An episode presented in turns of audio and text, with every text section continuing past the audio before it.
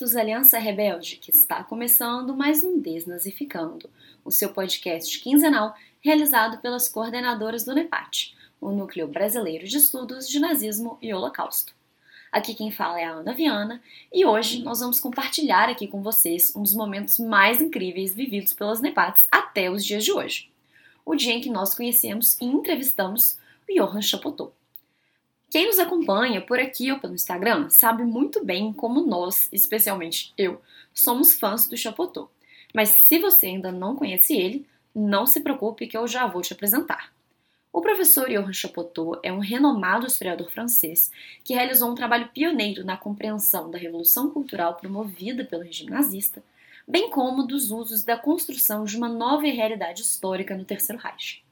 Atualmente, o professor Chapotot leciona na Sorbonne e algumas das suas obras são A Lei do Sangue, pensando e agindo como um nazista, Gregos Romanos Germânicos, como os nazistas usurparam o passado clássico da Europa, Hitler, uma biografia escrita em parceria com o historiador francês Christian Grau, e A Revolução Cultural Nazista, livro que foi traduzido para o português no finalzinho do ano passado e que nós lemos na nossa primeira edição da Biblioteca do Nepátio, nosso clube do livro.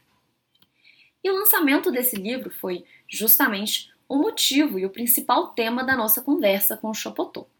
Na entrevista, a gente elaborou algumas perguntas que falaram sobre assuntos que aparecem tanto de modo transversal na obra do Chapotot, quanto de modo mais específico nesse novo livro dele, na verdade, nem tão novo assim, mas nessa nova tradução de A Revolução Cultural Nazista. Então a gente falou sobre a perspectiva do professor de que o nazismo era primordialmente uma releitura da história a partir da qual uma nova visão de mundo surgiu, sobre como essa releitura foi a base para a realização de uma verdadeira revolução no âmbito cultural da vida alemã, sobre como o nazismo é também um projeto a longo prazo e a visão de mundo embasa as perspectivas futuras desse regime, sobre questões morais que assombraram o nazismo durante a sua existência e sobre possíveis aproximações ali com o Brasil. Teve isso, teve muito mais coisa, e como vocês podem perceber, a gente aproveitou bastante esse momento para conversar com o Chapotot e tem muita coisa legal e importante que ele mencionou sobre o Terceiro Reich. A entrevista foi realizada em inglês e vai ser disponibilizada aqui no Desnazificando com o áudio original. E eu já adianto que o inglês do Chapotot é ótimo e dá super para entender caso vocês tenham fluência ou conheçam a língua. Mas se vocês preferirem, a entrevista também está disponível na íntegra no nosso canal no YouTube, o Nepat BR, e por lá, além do fluido inglês do Chapotot, é possível colocar as legendas automáticas que ajudam bastante na compreensão. Um último aviso para que vocês entendam alguns dos comentários que o Chapotot vai fazer ao longo dessa entrevista. É importante ressaltar que ela foi gravada no ano passado, ou seja, nós estávamos vivendo ainda um contexto um bocado diferente, com um governo um bocado diferente. Então, isso é bem importante mesmo. Tenham isso em mente quando ouvirem essa entrevista. Não vou ficar aqui me delongando, afinal de contas, o que interessa é o Chapotot e a entrevista, então é isso, gente. Eu espero que vocês gostem. Contem pra gente o que vocês acharam e vamos lá? Hello everyone, this is Ana Viana and I am one of the Brazilian Center for Nazis and Holocaust Study coordinators. I am delighted to welcome you to this interview with a more than special guest, Professor Johann Chapoutot, from whom we've certainly heard us talk about. We're delighted to have Professor Chapoutot here today not only because we admire his work and quote it like a lot around here, but also because we're celebrating a fresh book release here in Brazil. For the first time, there will be a translation of one of Professor's books in Portuguese, which is a huge reason to be excited since translations of historiography books about Nazis usually take a long time to reach us, especially when those books are recent.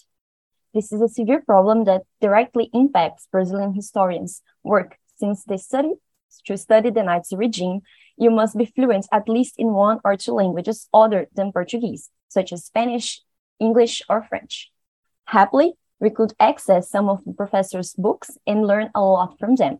We have always mentioned them in our content, either on our podcast or on Instagram, but now we will gladly recommend it directly to you. For those of you that, for some mystical reason, do not know him yet, Professor Johann Chapoutot is a renowned French scholar who has made a pioneer work in understanding the Cultural Revolution promoted by the Nazi regime, as well as the uses and the construction of a new historical reality in the Third Reich. Professor Chapoutot currently teaches at the Sorbonne University and has also taught at the Pierre Mendès France University. Some of the professor's works are The Law of the Blood, Thinking and Acting Like a Nazi, Greeks, Romans, Germans, How the Nazis Usurped Europe's Classical Past, Hitler, a biography written in partnership with French historian Christian Ingrao, and our main theme for today's conversation, La Révolution culturelle Nazi, or in the free translation to English, the Nazi Cultural Revolution, which has just been translated to Portuguese under the title of A Revolução Cultural Nazista. Without further ado, Professor Chapoutot, thank you so much for accepting our invitation for this interview today. We are thrilled to have you here with us. And first, I would like to ask you to tell a little bit more about your academic trajectory as an introduction to our public here in Brazil. We touched on your published works and some general topics you have worked with, but we'd definitely like to hear it from you. Well, thank you very much, first of all, for this very kind invitation and for the, the way you prepared this uh, this session. Um, as you mentioned in your uh, very nice and very kind introduction, I uh, I'm a scholar, a French scholar who works, who happens to work on uh, on Germany. I am holding uh, a chair uh, in um, at, at, the Sorbonne about German history, and my main work till today has dealt with the Nazi Germany.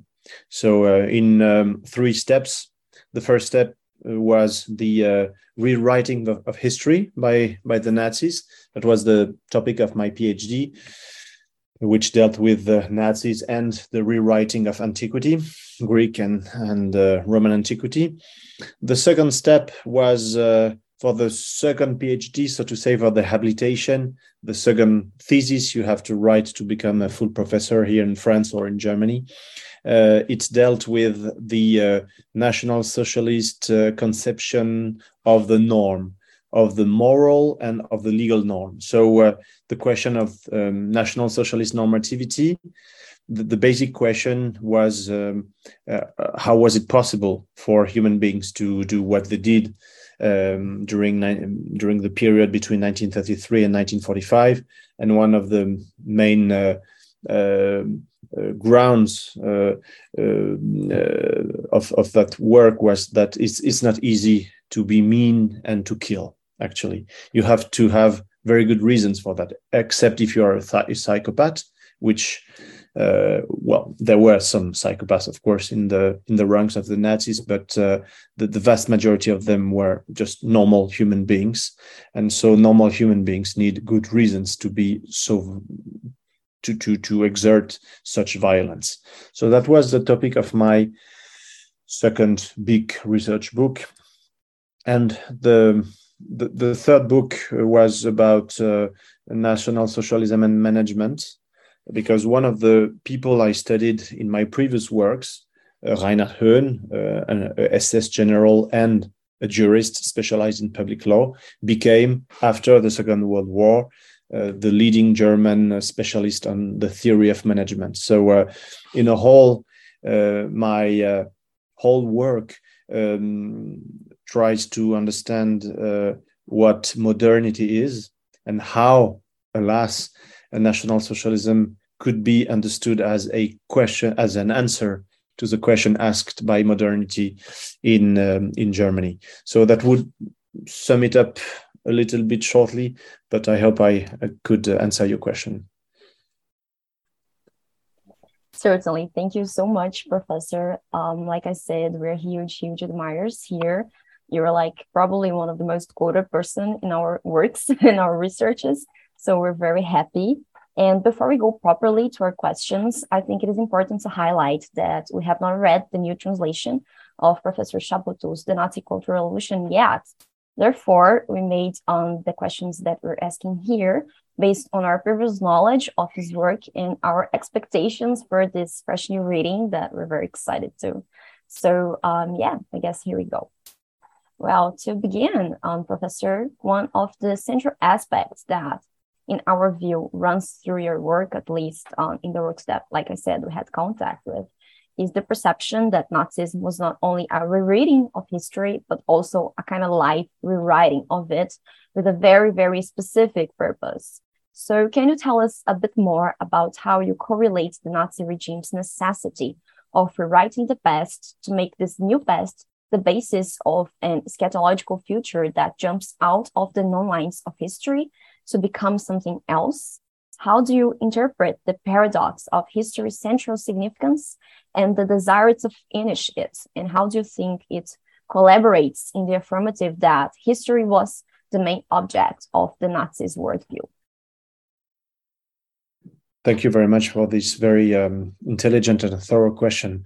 Um, the, the the relationship between the Nazis and uh, and history in general, um, I, I started uh, thinking about that when I realized something uh, which is uh, which is obvious. Um, in the in the heart of the 20th century, in the heart of Europe, two regimes the fascist regime in Italy and the Na National Socialist regime in Germany pretended to uh, recreate antiquity. Uh, on May the 9th, 1936, in Italy, in Rome, Benito Mussolini proclaimed the rebirth of the Roman Empire, which is strange in a way when you, again, when you consider the fact that Italy was a very modern nation in the heart of Europe, in the heart of the 20th century.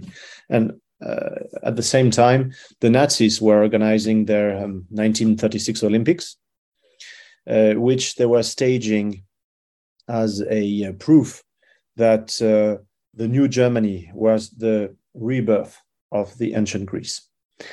Um, so that's very striking, actually, this um, collision between antiquity and the 20th century in two of the most uh, industrially and economically developed nations of, of Europe.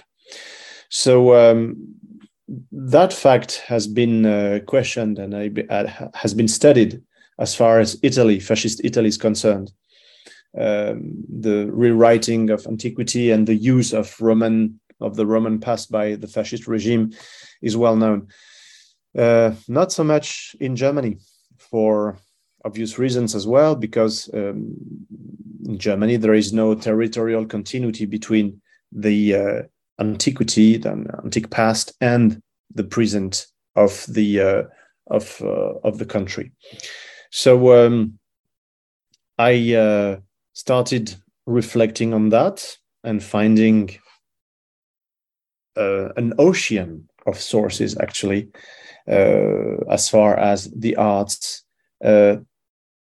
history as a science, uh, teaching history, uh, the films, uh, Uh, etc., were and architecture were concerned.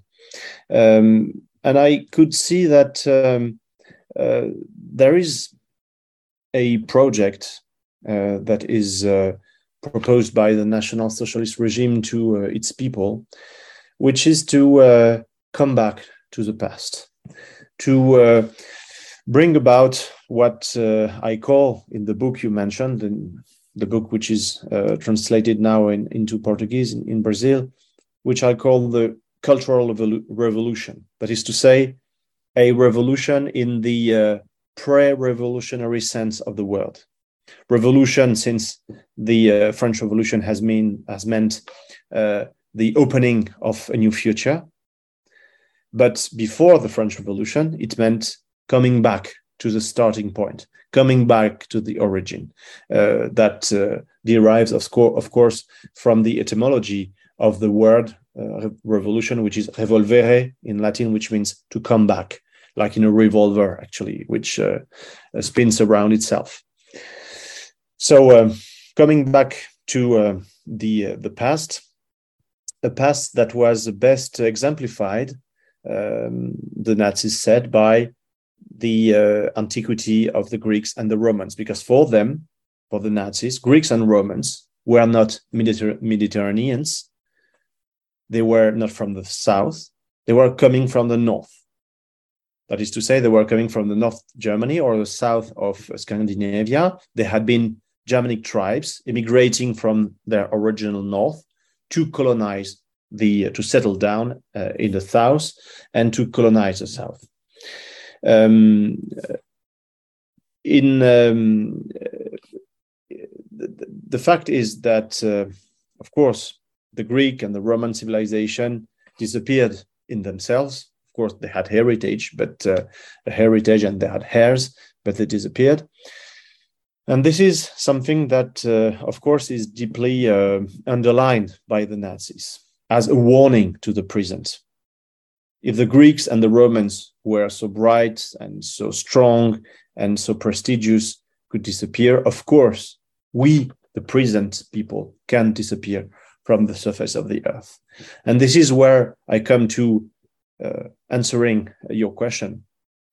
Uh, on the one hand, of course, they stress over the importance of history, coming back to the past, recreating a past that was uh, good and that was healthy and that was uh, happy for the Germanic race uh, in Greece and in Rome. And on the other hand, they see, but this is complementary, they see history as a process of degeneration, as a process of uh, attrition, as a process of uh, um, of uh, of death, actually. So uh, uh, when you read the Nazis and what they have to say about history and the course of history, you can clearly see that for them, history is a valley of death, a valley of tears, and a valley of death. History is the place or the process where Germanic tribes and the Germanic race become becomes increasingly weak, unhappy, and is threatened to disappear.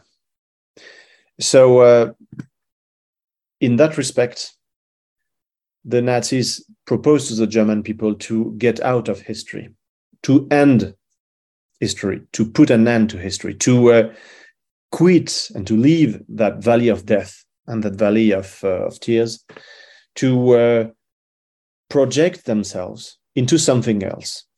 And that something else would be um, the uh, thousand years Reich, das tausendjährige Reich, the, Reich, the Reich of uh, thousand years, which is, of course, a clear reference to uh, an old Christian millenarianism, but which is also a duly uh, um, elaborated project to create sort of safe zone for the Germanic race.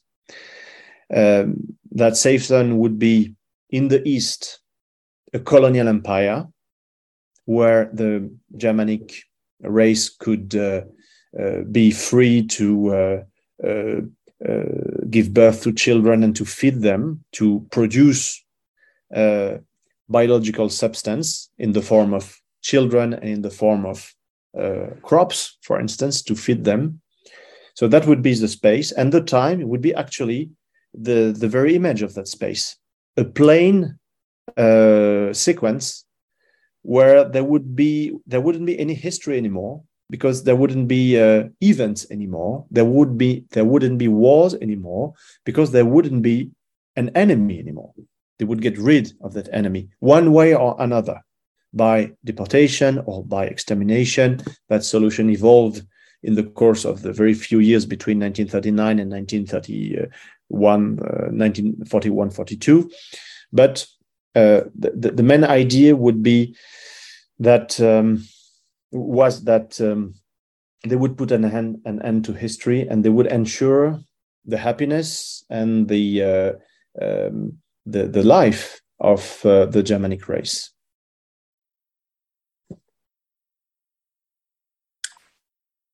Thank you. Um, that was very enlightening. Um, actually, I think regarding to this question, uh, history seems to be um, the basis of this complete revolution that the Nazis were planning, right? So the racial worldview would sweep the earth and create the new Aryan world. But as other French philosophers Philippe Lacoue-Labarthe and Jean-Luc Nancy point out, the newborn Aryan world would not be simply a world slaved and explored by the Aryans, although it would also definitely be slaved and explored. But it would be more. It would be a world that was made Aryan. So, in this sense, uh, a new understanding of history was also the foundation of this new world. And having this in mind, and after reading a little bit about the Nazi Cultural Revolution, it seems that culture was a central concept for the Nazis when they were rewriting the past uh, to build this future. So, could you tell us more about uh, what the Nazis saw as culture and its place in this revolution? Yes, of course. Thank you for that question. I would like to come back to the um, to the topic of the world, uh, as you mentioned it, because um, contrary to what we uh, tend to uh, to read uh, in most of the books that uh, do not really know what National Socialism was, the Nazis didn't want to conquer the world they were not interested in the world. Uh, eventually, uh, uh, they would be interested, but in a very, very remote future. Um, but actually, their main goal was to create a colonial empire on the very ground of Europe.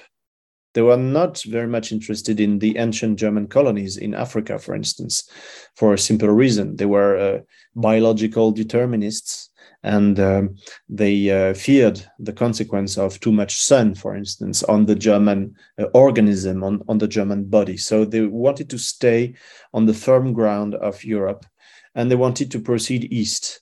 They had some uh, uh problems to solve with the West, with uh, England and, and with France, Belgium, and Holland, but their main uh, the the, the main um, um, objective was uh, the uh, the east, uh, which was for them a vast ground to colonize, as was or as had been Africa and Asia for the British and for the French.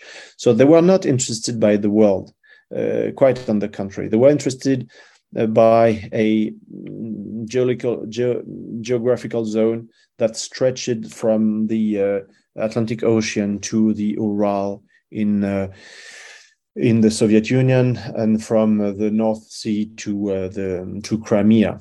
So that was that was it. Um, that's uh, one thing. And um, you asked a, a question about uh, culture and their conception of culture.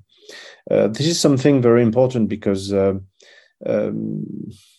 it helps us understand why very intelligent people and uh, people like uh, uh, you and me actually who were well read who had degrees and who were um, professors at universities could become fierce nazis that lies in uh, their conception or misconception of culture. Uh, they had a very classical conception of culture, which was very uh, um, very widespread in Europe and in the New World in, in those days. Culture being, in their eyes, something that is produced by a biological organism and by it only. Uh, that's why they, they, could say that uh, jazz, jazz music, for instance, was a music produced by black bodies that could not be understood but by black people. So an Aryan, a German, a Nordic Germanic man could not listen to jazz music because it was not his biology. That's why he, uh, they uh, considered that um, there is a degenerate art, an art that is produced by sick people who are them say, themselves degenerate. Somebody who sees um, a horse uh, blue or green is by definition sick because he has a cognitive or a perception problem. So um, uh, everything that is made by the hand of a human being or a para human being in their eyes uh, was uh, reserved to the perception of his kind, of his race. that has many consequences that are problematic, actually because uh, if everything that was created by specific race is re- it's, is reserved to that race, then morality or the law are reserved to a particular race. And this is very powerful. Uh, in my in the book, you uh, you mentioned the, the, law of blood. I I showed that, uh, for instance, when they went east in 1941, they clearly said to the soldiers and to the policemen and to the civil servants, our laws, our norms uh, do concern our race and nothing else and nobody else. Our norms, our laws do not apply to the Russians or to the Slavs in general, or of course to the Jews. They are a different kind of biologi- biological substance, a different kind of species, and they have their own laws, their own norms. So you're free to shoot and you're free to go because, again, uh, you have to be kind to a child the, when the child is uh, from uh, Germanic ascent. But on the contrary, you have to be, to be fierce and you have to kill, to kill a uh, Jewish child because a Jewish child is not a child, he's a little Jew who is growing. So uh, you see, um, we deal here with a uh, particularistic uh, conception of culture as opposed to a universalistic one. We, you and me, uh, children of the 20th, uh, 21st century, we do have a universalistic conception of culture as opposed to the Nazis or the fascists, for instance. We tend to consider that we can listen to jazz music or to uh, Johann Sebastian Bach, uh, even if we're not black or not white or whatever. We tend to consider that one plus one is two, regardless of our background, of our ethnicity, uh, etc.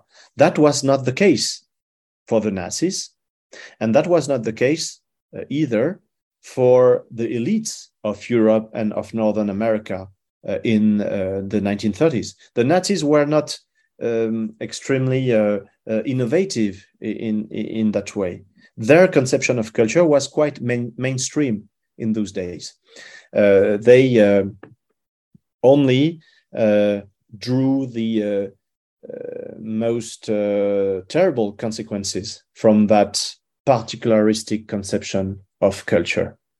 And that those consequences were that there is no humanity, there is no human uh, species, and as a consequence, uh, the norms that apply to me as a, a Germanic uh, being do not apply to you or to somebody else when you or somebody else is from a different race.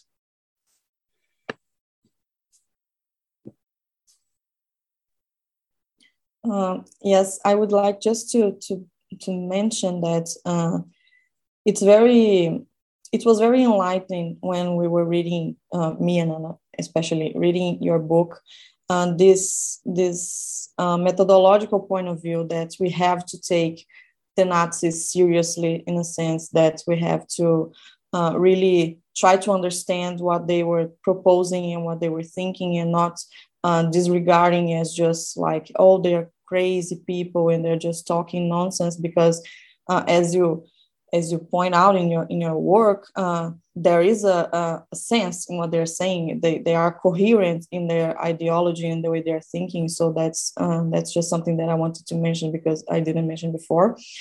Um, but uh, going to the the other question, in, if you allow me, just a, a remark on your comment. Thank you for that methodological methodological comment. Uh, it's true, uh, and you're right. Uh, we have a tendency to of course to reject what those people said and, and wrote because it's it's nonsense for us it's absolutely uh, preposterous and it doesn't make any sense the problem is that those people acted and they wrote and they uh, they talked and that their actions their writings and their words were coherent with each other and uh, that their words and their thoughts gave a meaning to actions that do not have any meaning uh, for us um, the same goes for for today. I mean, uh, const constantly on a daily basis, uh, as citizens, as citizens of Brazil under a strange president, or as citizens of France under another strange president, or of the U.S. under Trump, uh, we are confronted every day with absurd things. Absurd. Uh, um, absurd and revolting, of course, that makes us angry. Um, of course, we are tempted to uh, consider that those people are crazy. But the problem is that uh, those words and those ideas give meaning to uh, massive actions that have consequences for Brazil, for the United States, for France, for Europe, and for the world. And uh, in order to uh, be stronger in front of them and to be able to uh, fight them and hopefully to defeat them. Fingers crossed for the presidential election to come in Brazil, by the way. Um, uh, in, in order for us to, to do all that, we have to understand that they are deadly serious. And I mean deadly serious because they bring about death everywhere death of the world by the uh, destruction of Amazonia, for instance, uh, and a death of uh, society and of the weak.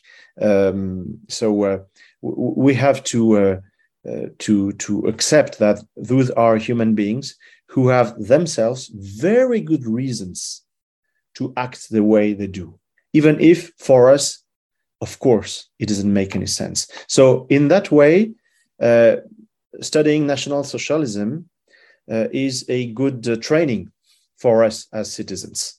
And I would add another reason, which is the uh, existence of uh, negationism.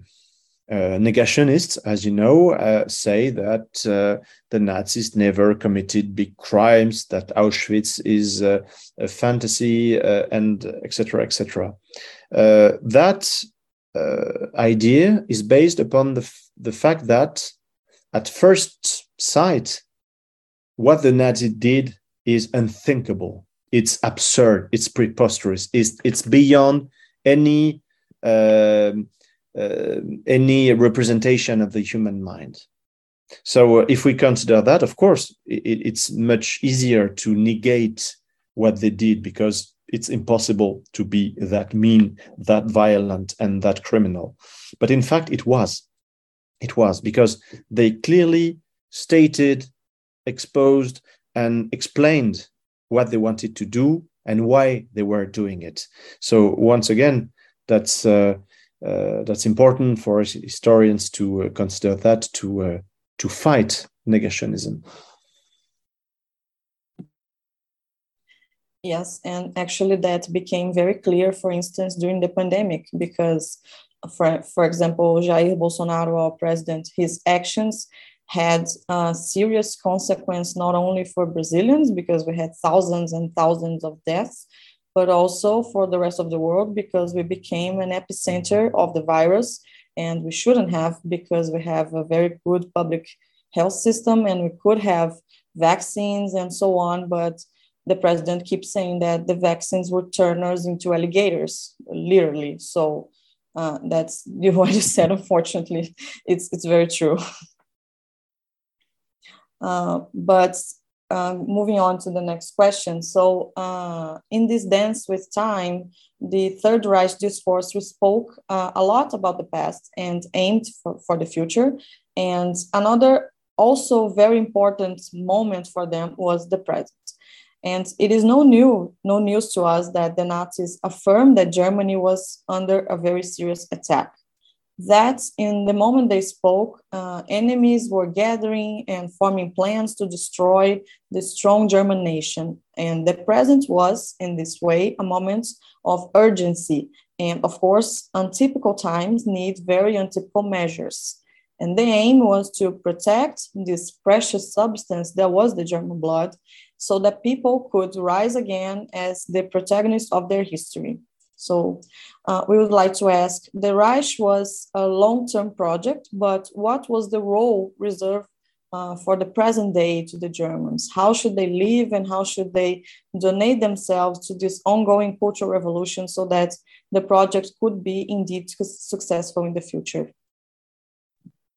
Thank you very much again for this, uh, this very intelligent question. Um, uh, there is a word that you used uh, in your question, which is very important, which is urgency. Um, urgency was everywhere uh, in the Nazi uh, Weltanschauung, in the Nazi vi vision of the world. Uh, urgency, meaning uh, uh, that um, Germany was confronted with, um, excuse me, somebody is um, um, coming to the door. Can we cut and I'm coming back? Sorry, sorry. C can you recut it afterwards? Yes, For it's fine. Don't worry. Sorry. sorry. It's okay. It's okay. Sorry.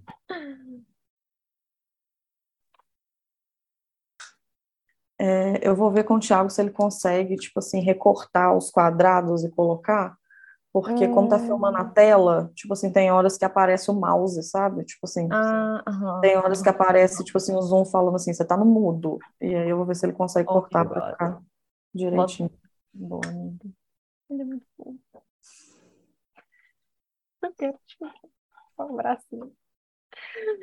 Ah. É, eu acho que a gente podia, é, hum. já que o livro vai sair mês que vem, é dia 20, que você falou? Acho que é. A gente podia, às vezes, lançar isso, tipo, em outubro. Lançar em outubro, que aí a gente lança junto com a indicação do livro. Tá. Deixa eu ver aqui. Eu acho que, tipo assim, a gente soltar em setembro, o primeiro calendário de setembro já tá pronto, né? Mas é. É, acho que seria ruim porque o livro não lançou ainda, né? Aí vai ficar é. meio que, tipo assim, uma indicação do negócio que não tem ainda. É, não, vamos. Vamos fazer isso. Eu acho que fica melhor. Deixa eu ver aqui. Aqui, ó. Calma. Ele tá voltando. Ok. Sorry. my wife was coming home and didn't have uh, the keys. So uh, no, it's okay. it's okay. Don't worry, oh. it's fine. Um, so um, I'm starting again my my answer. Um, uh, there is a very important word that you use in in your question, which is the the, the word uh, urgency. Urgency, which is very uh, common in the Nazi language, of course, not in English, but in German and in German, you say Not, N O T. Not is everywhere. Everywhere is an in danger. Um, um, everything is in danger for the Nazis uh, in those days. Uh, the German people, the German race, uh, the German uh, territory, uh, uh, German history in itself, everything is going to disappear if um, um, serious ac- action is not taken and serious action under the principle of uh, a state of emergency, so to say, Notstand in, in German. And Notstand, again, is very uh, common in uh, Nazi uh, literature. Um, so you can uh, use in a exceptional way all the time because times are exceptional. Um, again, they have that deep conception of history which goes back to uh, antiquity, but to much uh, much further. Uh, it's a conception of history that was inherited from biology and paleontology in the 19th century. Gigantic species, titanic species, species like the dinosaurs have disappeared. Uh, we have proof of that everywhere. So, of course, uh, um, civilizations can disappear, like the Greeks and the Romans, and us, they say. So we have to to, to, to take um, uh, decisive action against against that.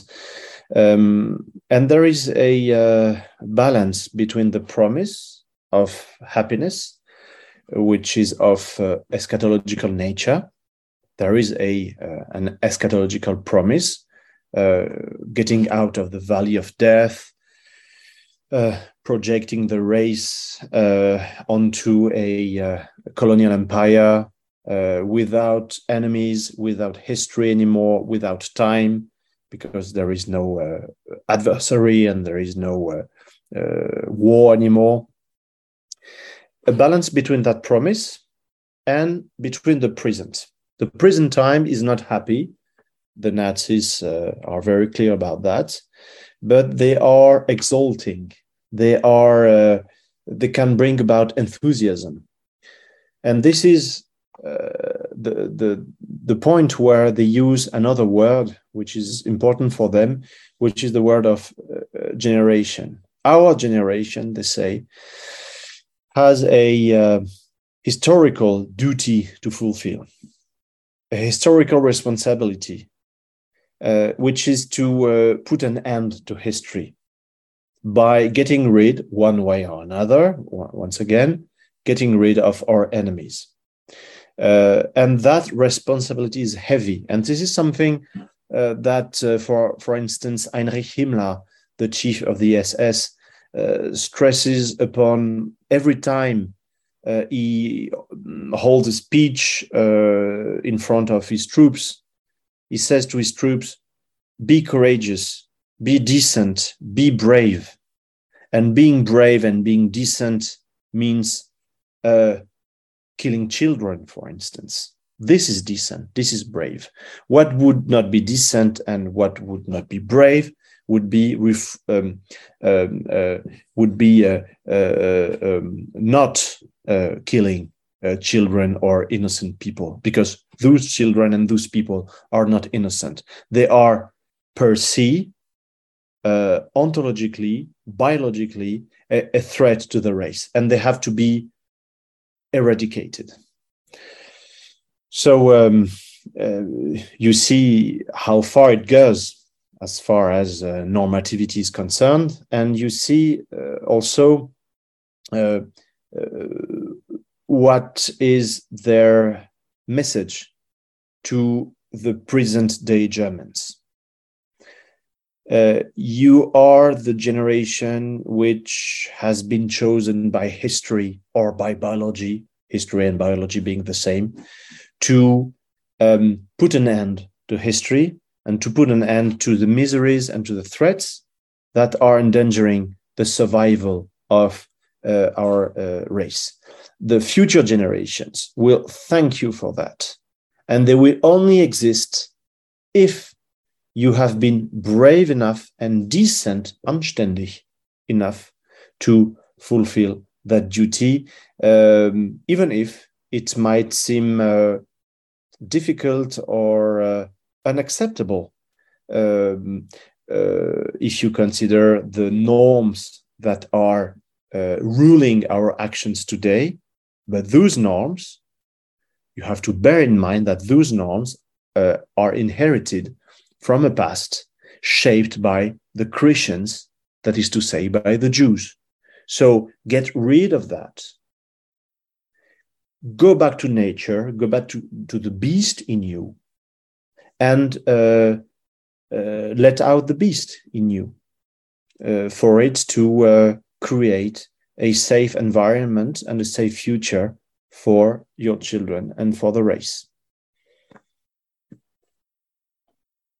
Yes, that is um that was very clarifying. And I remembered something that I think I read in the Law of the Blood. I don't know if it was Himmler that said it. That was something like, we have to do it. So our kids don't have to do it. Our grandchildren also don't have to do it because we'll be preparing the ground for them. We'll be building up something new so that they won't have to fight this war, this last ultimate sort of war to um, conquer um, this freedom, this Reich that will be um, peaceful and as you said where time will be static as um, the land. And i thought that was really amazing this parallel you made because that's kind of it right? It's kind of everything comes together and forms this huge thesis. And um, reading mm-hmm. rosenberg also i uh, it helped me a lot because i think that he puts himself in this position of kind of guiding people into this destiny and that really helped me to understand that uh, he saw that not every German was ready for that, but they needed to be. He had to prepare the generation to make the, the way into this fight. So mm. um, that really helped me understanding everything around that. So you're perfectly right, and if I might, uh, uh, if I might add uh, something to your comment, um, uh, the, the elite of uh, the Nazi regime, Rosenberg, for instance, but uh, Goebbels, Hitler, Himmler, Goering, um, often considered their um, fellow citizens are being too weak for what uh, they were up to, uh, not prepared, not up to what uh, they had to they had to do, and um, eventually uh, Hitler would say to Albert Speer, uh, deep down in the bunker, that the the Germans lost the war because they were not. Um, strong enough and they were not uh, uh, as strong as the Russians or as the people from the East. And so the Germans had to disappear according to the laws of nature that the Nazis took so much pride in respecting. Um, so um, they especially in the in the text by Goebbels in, in, in his journal, you see uh, very often um, criticisms against against the, the German people of today, which is uh, to uh, uh deeply uh, emerged into humanitarianism, into sensibility, sensi- sensitiveness. Um, they, they they are not ready, uh, but fortunately there is a Führer given by providence, by nature, by biology, and fortunately there is a vanguard uh, a biological vanguard, which is, of course, the Nazi Party and the uh, the elite of the Nazi Party, among which, of course, the uh, the SS. Um, the the last point I wanted to add is that, uh, of course, the Germans of today are faced with an incredible task, historical and biological task, but they have uh, rewards for that. Um, the, the, the elite of the Nazi regime was very um, um, very cautious about that. They didn't want the First World War to uh, to uh, to uh, happen again, and they didn't want the German people to uh, uh, separate itself from the hierarchy, from the, the power of the state. They didn't want a new revolution to to unfold in in uh, in Germany, like in 1918. So uh, they made many efforts to give the German people uh, things that would uh, uh, keep them happy. Uh, of course, there were symbolical gratifications like the racistic um, discourse you are the best race of the world, etc but there were much more material rewards uh, taken from the spoliation and the predations of the enemies of the regime, and then from the predations all over Europe. Uh, the Nazi regime was a uh, regime of gangsters, actually, of robbers. They uh, robbed and they stole everything anywhere they could to give it to themselves when you look at the uh, collection of works of art of Hitler, of Goering, for instance, and to give it to the German people for it to stay happy and not to launch another revolution like in 1918. Yes, thank you, Professor. That was really enlightening. Um, thank you very much for that. And coming back to a point you have already mentioned, on about the reconstruction of this um, morals, right, that was necessary in order to people, common people, to perpetrate such terrible actions, right?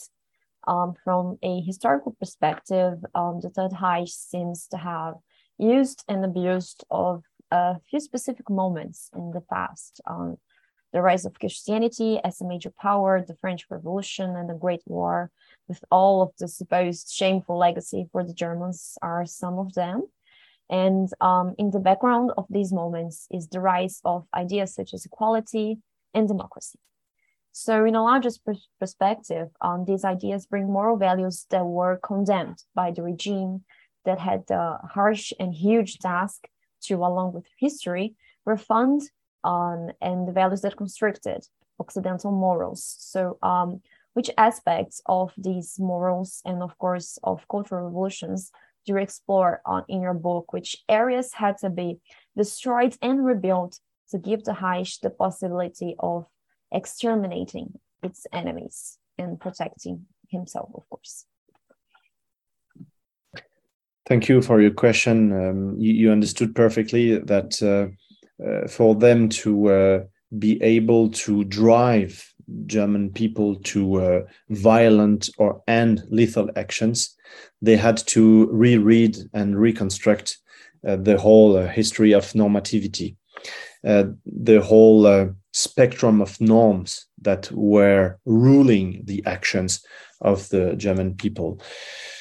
Uh, in Germany in the 1930s, uh, many, uh, well, some heritages, some sets of values were available, uh, values derived from Christianity and values derived from uh, the uh, French Revolution. On the one hand, the values of love and empathy and universalism, and on the other hand, universalism again, plus liberty, equality, and fraternity.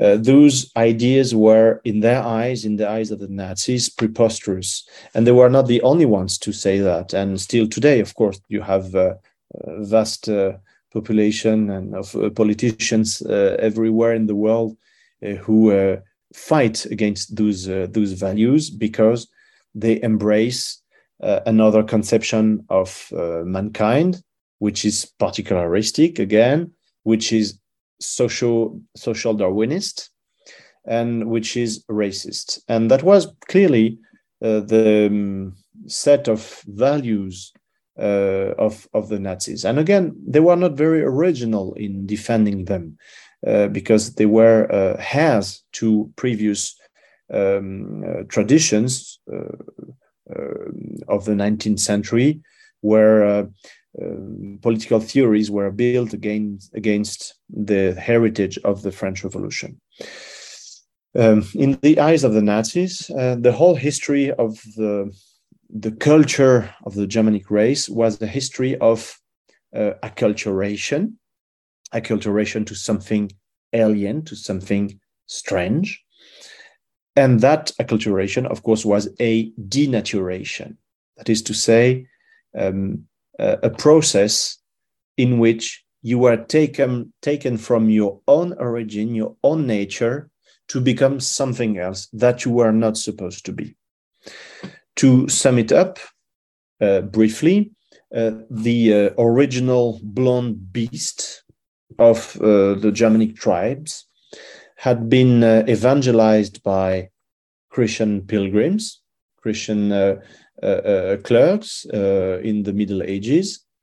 And that Christianization of the Germanic tribes was a denaturation of their very own nature because uh, they were uh, um, warriors. They were uh, they were supposed to be warriors. They were polygamists. They were etc etc so this is at least what the nazis said and what the um, historians of the 19th century uh, had said before. So uh, uh Christ Christianity deprived the Germanic tribes of their own identity. They made them weak. They weakened them because of course when you're a christian you cannot fight uh, like you used to be when you were, were worshipping uh, brutal gods uh, who needed blood and uh, victims of sacrifice and not a poor god that was uh, that uh, that died in a cross and that was a man victim of of men. So that's the first heritage that should be eradicated because in the eyes of the nazis uh, Christianity was, in fact, Judeo Christianity. It was a plot by the Jews to weaken the Germans. Um, St. Paul, who was the creator of Christianity uh, after Christ. St. Paul was a Jew, as was Christ, by the way. So it's obvious for them that it is a plot by the Jews, a very mean plot, to uh, disarm, to weaken, and to defeat uh, the Germanic race. The second heritage, which is, uh, of course, to be uh, eradicated as well, is the heritage of the French Revolution. Um, again, the uh, conception on the French Revolution is of biological nature. The uh, well, Christianity had been invented by Jews who had been defeated by the Roman Empire as a plot against the Roman Empire and against the Germans. So it was of biological nature. And again, in the 18th century, the French Revolution was the uh, plots and the actions of the least acknowledged member of the French society, of the uh, uh, retarded, of the weak, of the poor, against the French aristocracy, which was of German ascent, of course, blue blood, etc., etc., different blood, different race. And it was an insurrection of the weak, of the poor, of the sick, of the retarded against the good, against the elite, against the aristocracy. Um, this is uh, a biological view on the French Revolution that also explains all the revolution of the 19th century till the 20th century, of course, the Soviet Revolution in Russia in 1917. So everything comes back to a biological origin and has to be dealt with in a biological medical way. This is very clear for uh, the Nazis, and it gives a um, uh, very clear uh, direction to uh, what is to be done. Thank you. Oh my God, I kind of lost myself here thinking about it. I'm sorry, um, but yes, um, this is um so specific and crazy. Um, but yes, I'm I'm glad to hear they've shared some of those views. Um, I think that thinking the Russian Revolution as a consequence of the French Revolution makes a lot of sense in their perspective, right? Because it's like a radicalization of all of these principles that were applied in the French Revolution. Um, so thank you very much, um, Professor. So um, now a sort of self-interested question, um, also out of curiosity, but also because I think um, that there are relevant things that we must um, consider about it. So in this rewriting of history and in this unbuilding of this new regime, what was the role reserved for historians in the Nazi regime? And how should they contribute to building the new Reich and the new future since history was also a way to plan this future and to avoid those mistakes that brought on all these amazing civilizations on into um, this spiral of destruction? And so mm. please yeah, thank you again for, for the question. It's it's very uh, puzzling actually when you look at uh, books published in the 1930s and when you see uh, people like you and me uh, with uh, PhDs, being professors, and uh, writing um, abject things about race and about the racial history of Greece or, or of Rome, etc. Um, in fact. Um, for the Nazis, it was very clear that the historians, as well as mm, all the other scientists, should be the soldiers of the new era, period.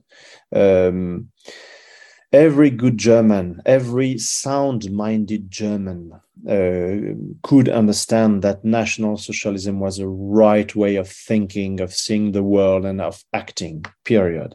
And all, and of course, that uh, was all the more the fact for uh, scientists. They were the m- most intelligent, so they had to be the fiercest Nazis.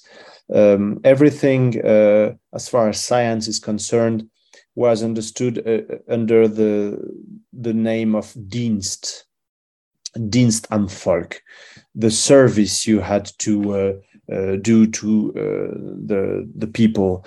Uh, you had to serve like a soldier, uh, not in the trenches, not on the Eastern Front, but on the front of science.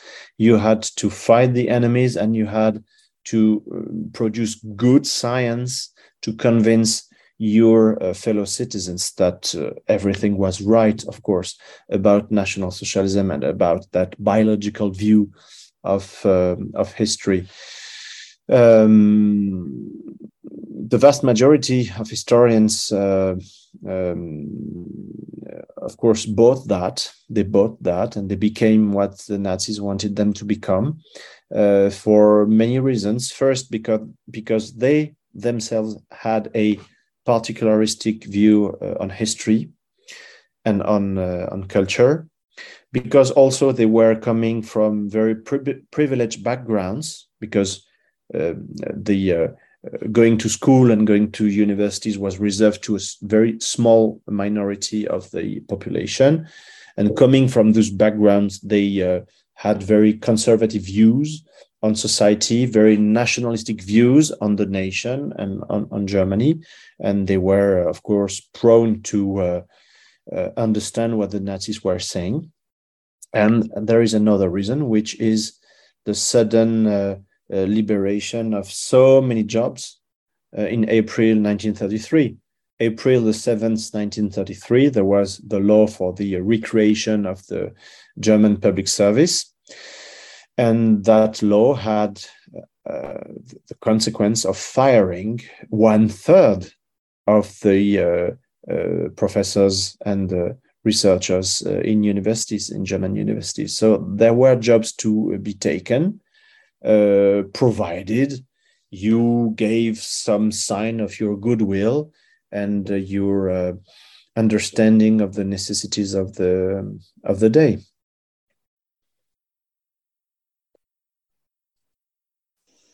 Thank you, Professor. Uh, Can I just now, make like yes. a quick, very quick comment? I'm sorry. Um, it's just that I'm listening to you say, I just wanted to highlight how uh, we can see the regime functioning in a sense that everything serves the race, right? I think that listening to you talk about historians, and um, I've read some other people, but I think you bring it on in a um, clarity that is really amazing that um, they had to serve this purpose. And since history was a very important foundation, right? Um, they had a really important role in it. And it, I reminded myself of um, um, the law also. I think that it is a um, something that you talk a lot about in your books. And it is really interesting to see. I think that the law is a great example because we see jurists all serving on this purpose and they rebuilt on law obviously and i think they like common law a lot more, but certainly they didn't follow it uh, quite literally. But uh, you quote Roland Freisler on, on your book, and he says that the law must be uh, as quick as uh, he must be like the sort of armored battalions, right? And they have to be quick, they have to function well. And I think that we can think historians sort of in the same way, right? I think that they had to be quick and respond to this demand to inform society about this past. So we just wanted to, to highlight that because I think it really helps us to understand how everything uh, kind of worked towards this idea and towards the protection of this this German blood that was in danger. And well, just just this comment, I think that um, it is an aspect that always caught my attention a lot. You're perfectly right. Everything is understood by the Nazis under the two uh, um, uh, the two points of view of biology and of war. Um, they are social Darwinists in the very uh, plain sense of the of the word, and they consider that that life is a war, life is a struggle, and that uh, in the particular period where Germany uh, is in the 1930s uh, it's urgent uh, and it's necessary to act quickly and violently. And so everything, uh, everyone in Germany has to be a soldier of the race. The women have to bear children in good health and in uh, good shape, and many children. so they have to be soldiers of the race in that sense. Uh, the scientists, the historians, the, the jurists, uh, everybody has to to tend towards that goal uh, that uh, the race should be uh, freed from the threats and the danger it has to it had to endure uh, till uh, till the present time. Uh, thank you, Professor. Uh, so I would like to ask uh, a question that we touched upon a little bit, but I think we could, uh, in the sense of finishing up the interview, I think it's important.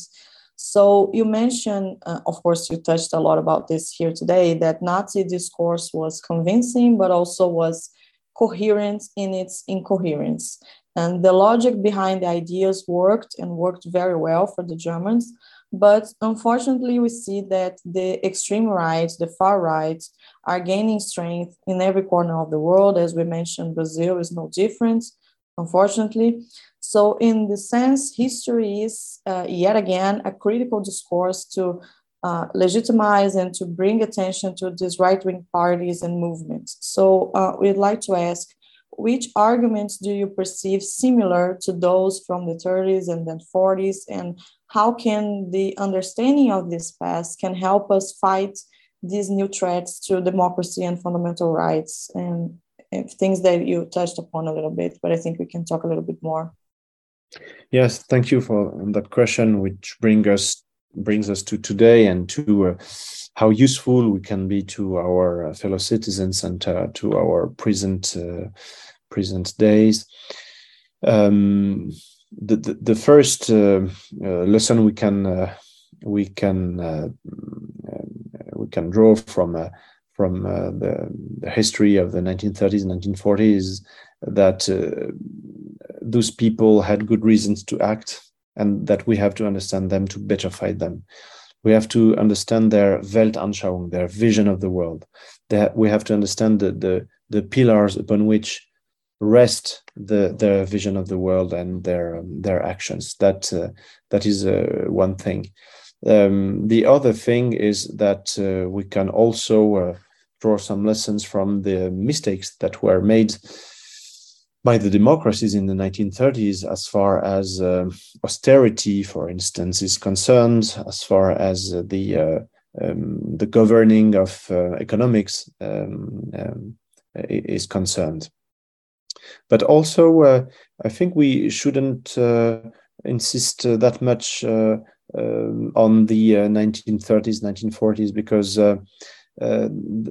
one big uh, difference between uh, those days and today is that uh, in the 1930s, people were just recovering from the First World War and had been accustomed to violence, extreme violence. And I speak here uh, only uh, of Europe because the Brazilian case is different. You in Brazil, there was no First World War, there was no massive habituation to mass uh, violence.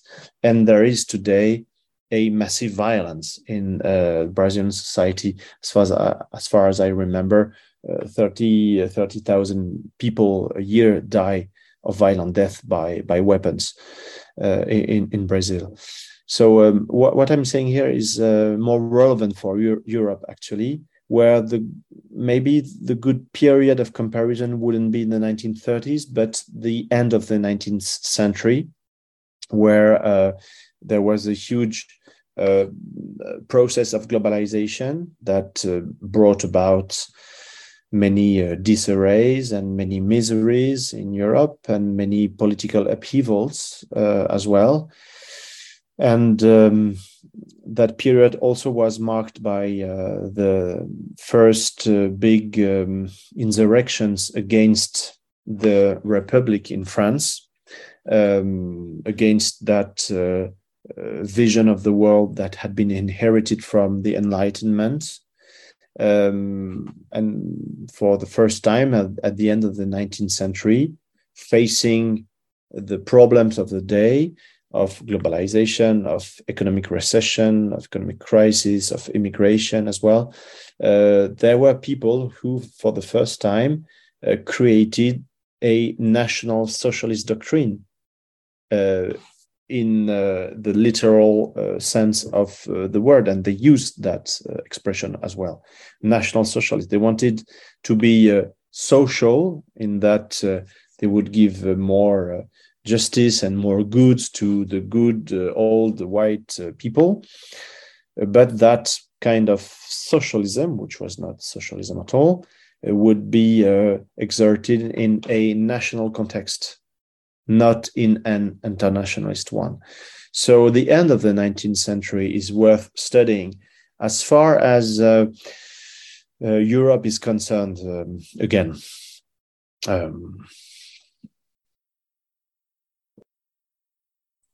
Thank you. Uh, I think that's, I never thought about this in this aspect um, that we should go even further, but it makes a lot of sense. Uh, so getting to the end of the of the interview, we want to ask you a more specific question. So could you please talk us talk a little bit more about your book, The Nazi Culture Revolution? Of course, it's the reason we started the interview. For example, uh, one thing that struck my attention was the title. Uh, when one thinks of revolution, we usually think of left oriented ones, for, for example, the French Revolution, which we talk, the Russian Revolution, and the revolutions of the end of this Soviet century, to mention the, the term of uh, Uh, these are some examples. So, in this sense, why should we also consider the Nazi ideology a revolution? And of course, uh, in the second point, uh, what should the Brazilian audience expect of this book that you wrote in broader terms, if you could talk a little bit more. Thank you again for, for that question.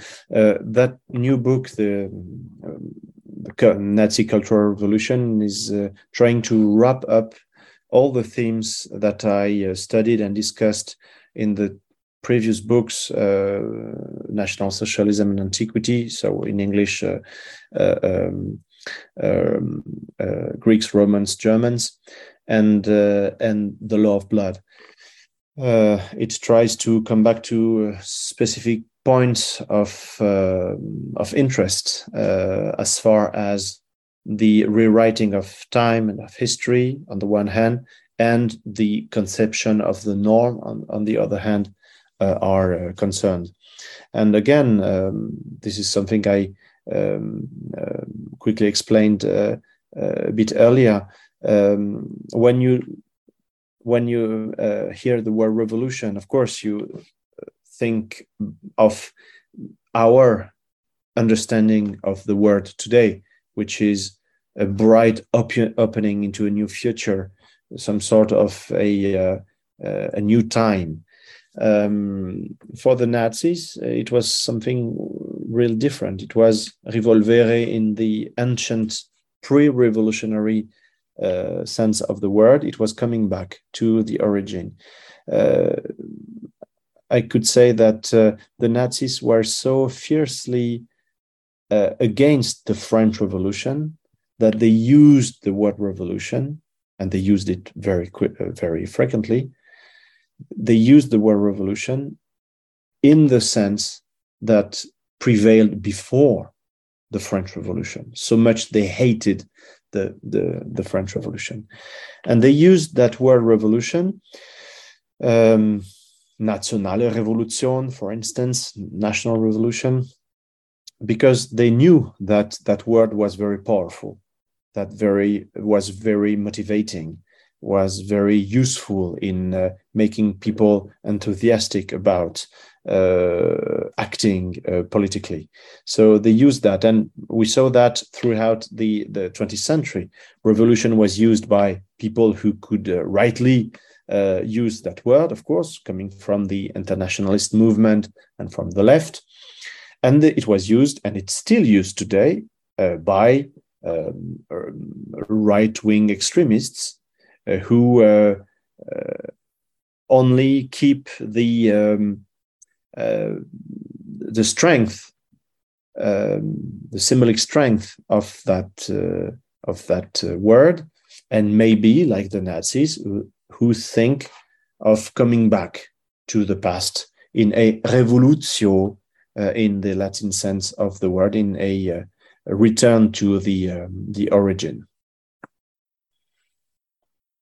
Yeah, I think it's just amazing. I have never um, thought about it, but listening to you explain, of course, it makes all the sense that they use revolution in uh, a previous concept than other than the French Revolution.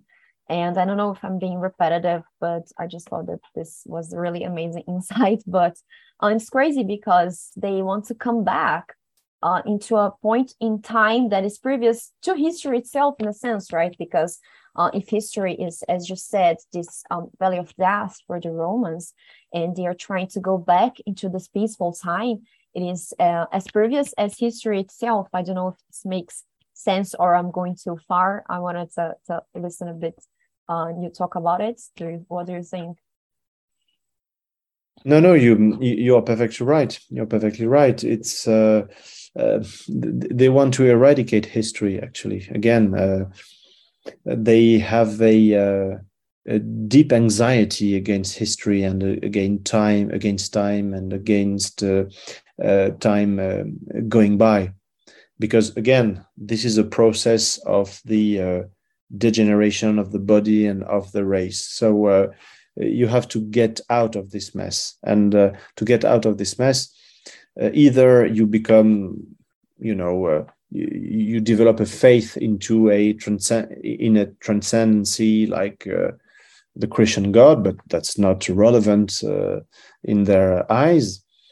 Uh, or you work here and now on the ground of this planet to project your race into eternity. And eternity has nothing to do with time nor history. There is no history, there is no time anymore. So, again, uh, the the, the, the hence the this uh, conception of the stasis uh, you mentioned uh, earlier. It's a stasis. It's it's a place which is very plain uh, where nothing moves because there is no, no enemy anymore. There is no event. And the germanic race at long last is able to give birth to children, to breed children, to feed children for the centuries and the millenaries to come without hindrance. And that's the goal, that's the ultimate goal. To finish, uh, of course, we are very far from contemplating all, all of your, your theory and all of your book's themes which are very very important and we said a lot of times we're big fans. So uh, we would just like to ask uh, if there's anything you want to say to our brazilian audience if you have any messages or any advice or anything you want to say to finish the interview? Thank you for for asking. Actually i had the, the chance some 10 years ago to live a little bit in your country in brazil. I was an invited professor in uh, in Brasilia, and I had some time to to travel uh, through your uh, amazingly beautiful and fantastic country. It was ten years ago, so it was under Dilma and under another political power.